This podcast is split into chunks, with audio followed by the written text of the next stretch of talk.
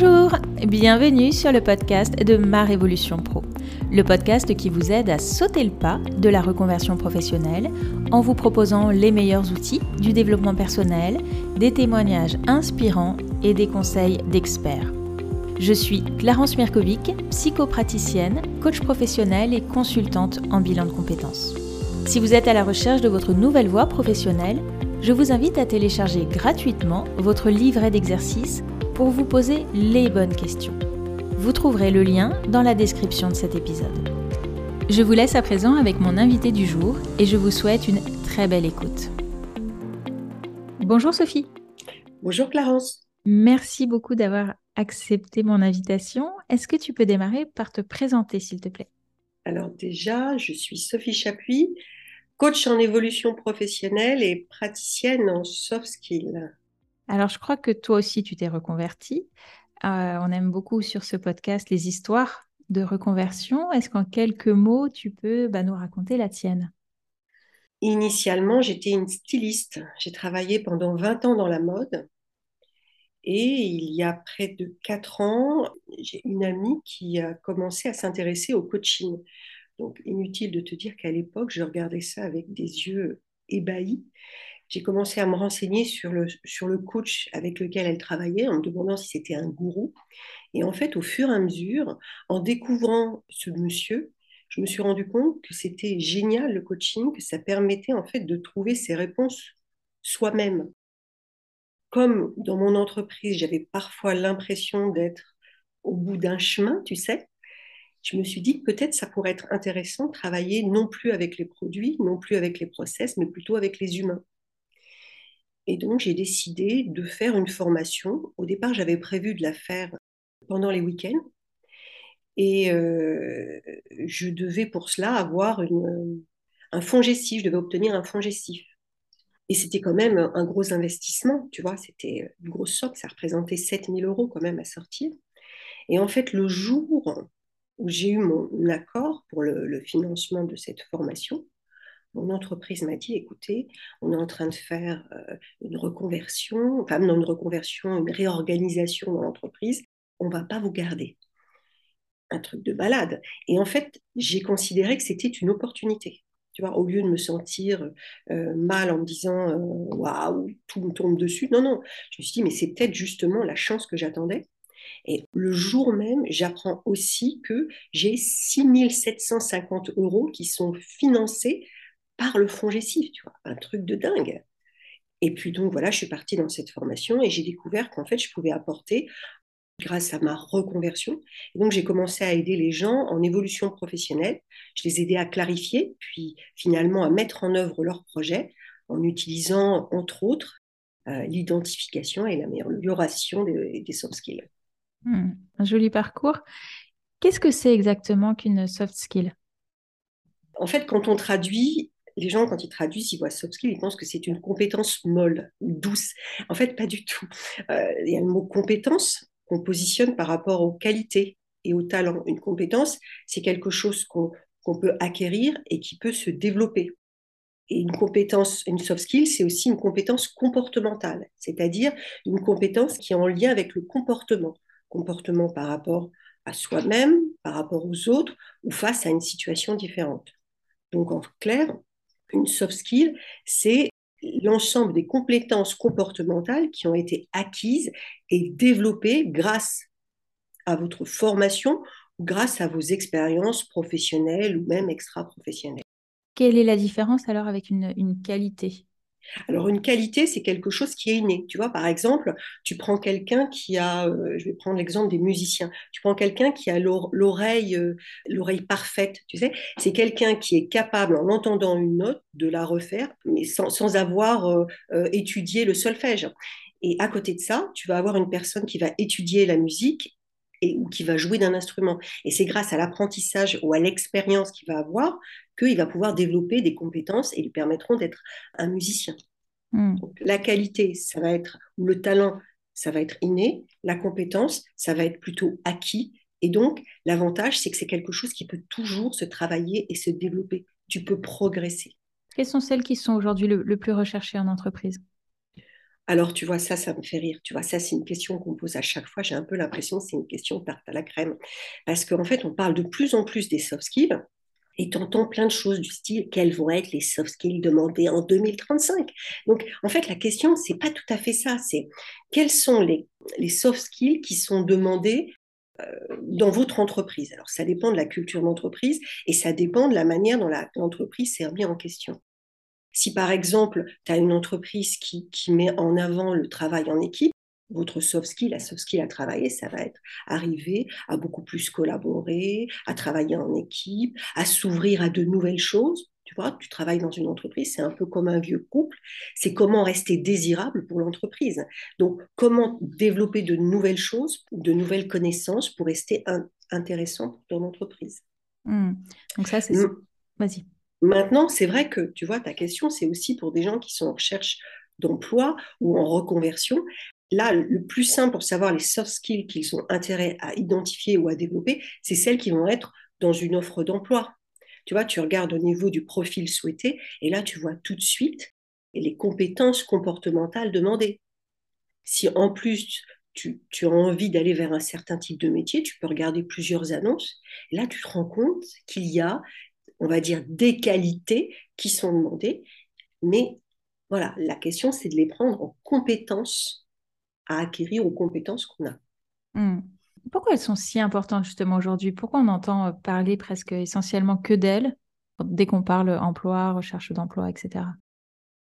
Je pense qu'il y a plusieurs raisons à ça qui sont que en fait, pendant longtemps, les recrutements étaient effectués en regardant vos hard skills. Alors, encore un terme un peu barbare, les hard skills, c'est les savoir-faire techniques, comme euh, utiliser une technique, un logiciel, un outil, ou, les connaissances spécifiques que euh, vous aviez acquis dans un métier. Et en fait, comme aujourd'hui, on est dans un monde beaucoup plus incertain, euh, ben, les, repères qu'on avait jusqu'à présent ont un peu accéléré l'obsolescence des hard skills.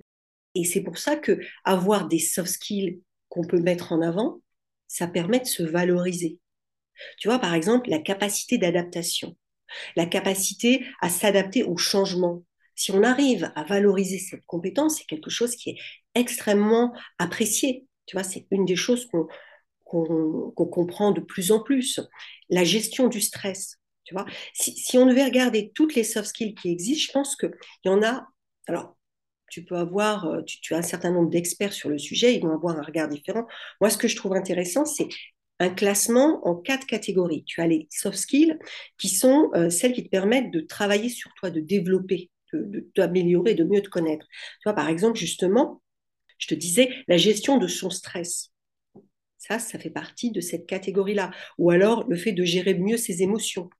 Ou alors de savoir simplement ce qui nous motive. Tu vois en quoi le fait d'avoir ces compétences-là te permet de te challenger ou de, ou de progresser. Une deuxième catégorie, ça va être celle qui permet de collaborer avec les autres, comme par exemple euh, euh, l'écoute, hein, savoir écouter quelqu'un. Euh, l'esprit d'équipe, la gestion des conflits, tu vois, c'est énorme ça. Quand on est capable de faire ça, il y a plein de choses qu'on peut faire. Il y a une troisième catégorie que j'adore, moi, personnellement, c'est ce qui facilite l'action. C'est un de mes sujets, ça, le passage à l'action. Mais par exemple, la prise de décision.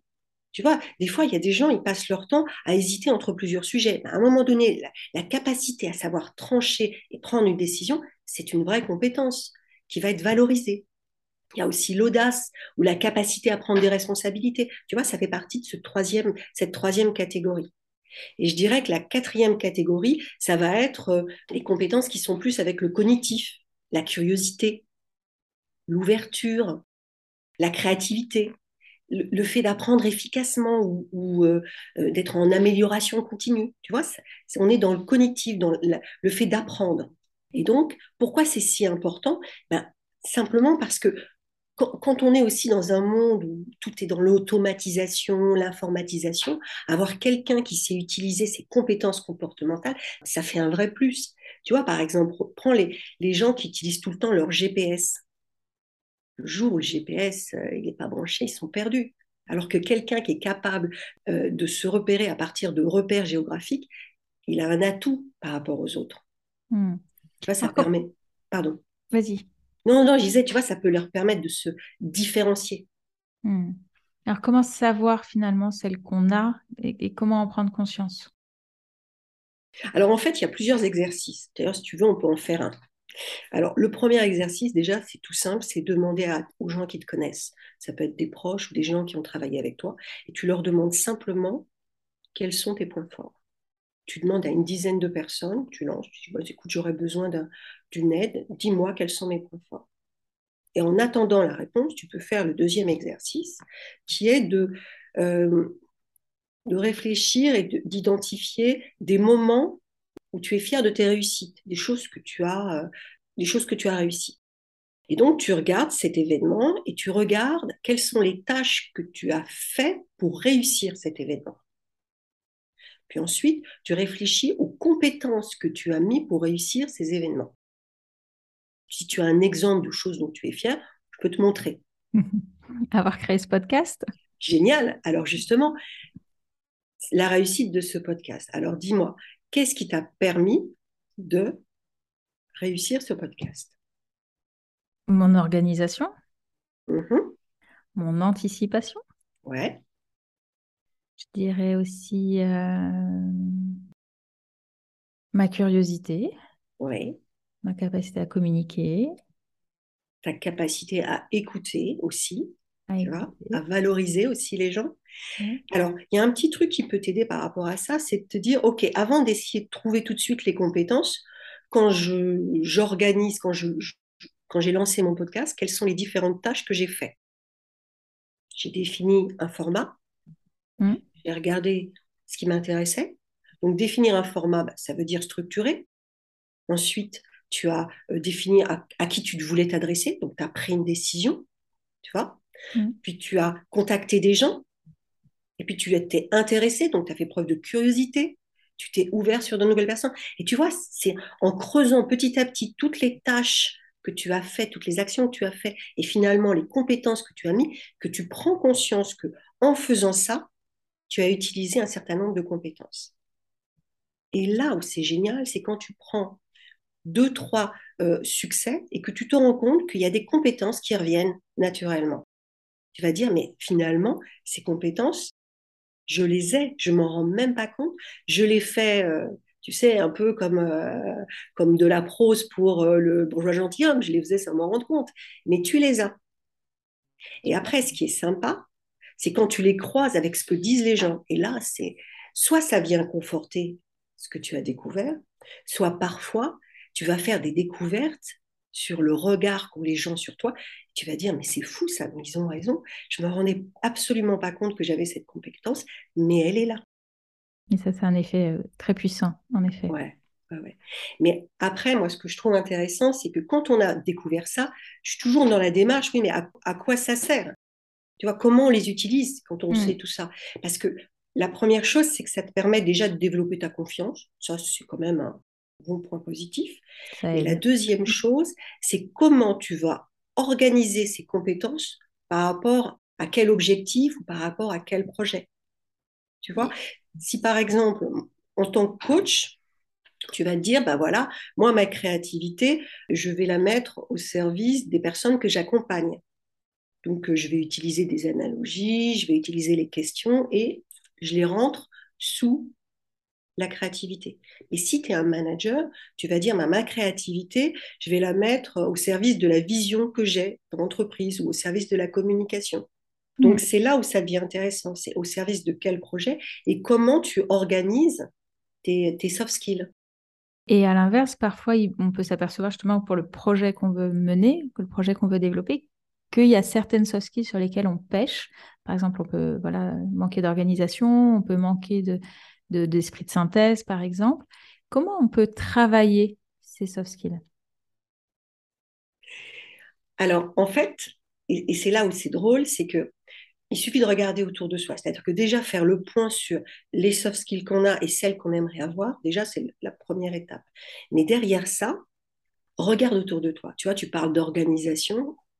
Qui, pour toi, autour de toi, est une personne qui fait preuve d'organisation? Tu prends quelqu'un, tu essaies de repérer. Mm. Ça peut être dans tes proches, ça peut être aussi dans des gens, des gens célèbres. Tu regardes, tu t'intéresses à cette personne. Si c'est quelqu'un de proche, c'est simple, tu lui poses la question. Tu dis, mais comment tu fais pour être aussi organisé? Alors, tu vas remarquer, la première chose, c'est que les gens qui sont organisés, souvent, ils te disent, euh, oh, bah, je ne pose même pas la question, je, Mm. je le fais. Tu sais, ils ont l'habitude. Mais en fait, comment ça fonctionne, c'est qu'au départ, ils ont mis en place euh, leur organisation sur des sujets très, très simples. Donc, en fait, l'idée, c'est ça, c'est mettre en place une habitude, une étape après l'autre, où tu utilises cette compétence à un petit niveau, puis à un niveau un peu plus grand, et petit à petit, tu passes premier succès, deuxième succès, troisième succès, mais tu progresses en étant conscient que tu progresses sur cette compétence. Et donc, ça te donne de plus en plus confiance en toi. Et après, tu n'y penses même plus. Tu Mm. utilises cette compétence et ça roule. Donc, ce que tu dis, c'est modéliser ceux qui ont déjà cette compétence-là, que ce soit naturel chez eux ou que même les travailler, pour s'en inspirer et reproduire. Ouais. Modéliser, questionner. Comment tu fais pour être aussi audacieuse tu vois? C'est ça. Mais ce qui est intéressant dans ce que tu dis, c'est qu'on peut avoir. Je dis ça ty- typiquement parce que j'ai une cliente hier en bilan de compétences qui disait Mais l'esprit de synthèse, ah bon, ça se travaille? En pensant que soit on l'avait, soit on l'avait pas et c'était euh, irrémédiable. Et qu'en fait, oui, évidemment, ça se travaille. Ouais.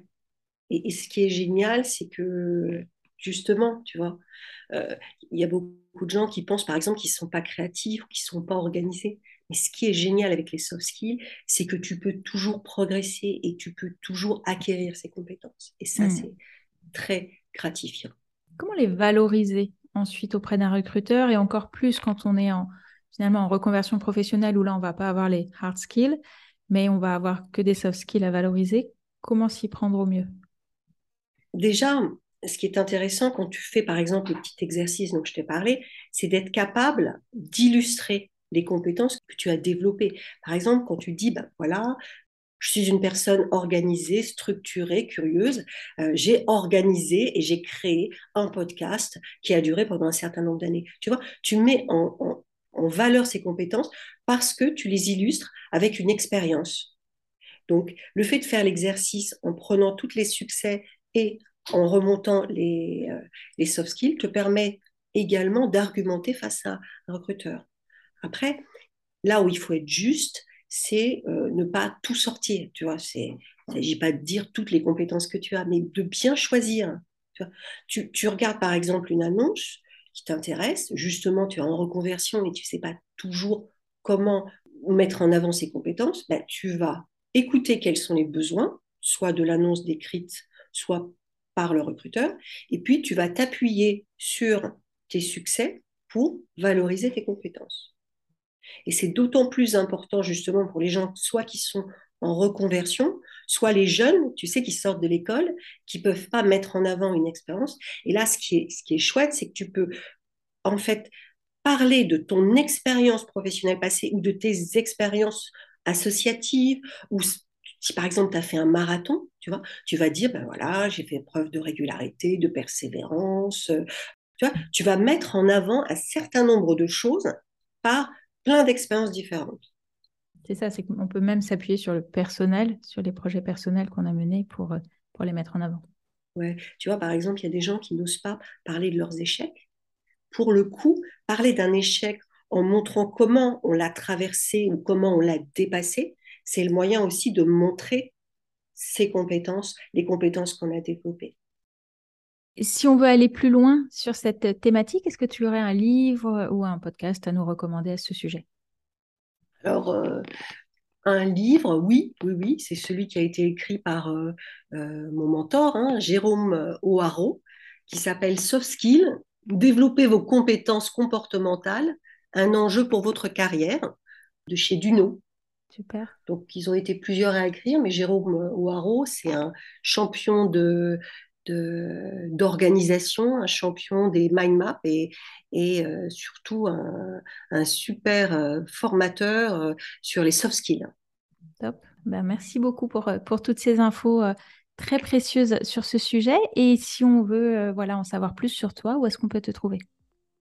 Eh bien, déjà, j'ai un site, un site vitrine qui s'appelle. Euh, j'ai également, euh, j'interviewe également euh, des femmes qui sont passées à l'action, parce que moi, mon, truc, c'est vraiment non seulement j'aide en fait les personnes à clarifier, à designer leur projet, mais aussi à le mettre en œuvre. Le passage à l'action, c'est mon sujet. Donc, j'interviewe souvent des, femmes qui sont passées à l'action et qui ont concrétisé le, le projet euh, qui avait du sens pour elles, pour qu'elles se sentent euh, épanouies et utiles. Et donc, vous pouvez me trouver, vous pouvez trouver ces interviews sur euh, LinkedIn, Sophie Chapuis.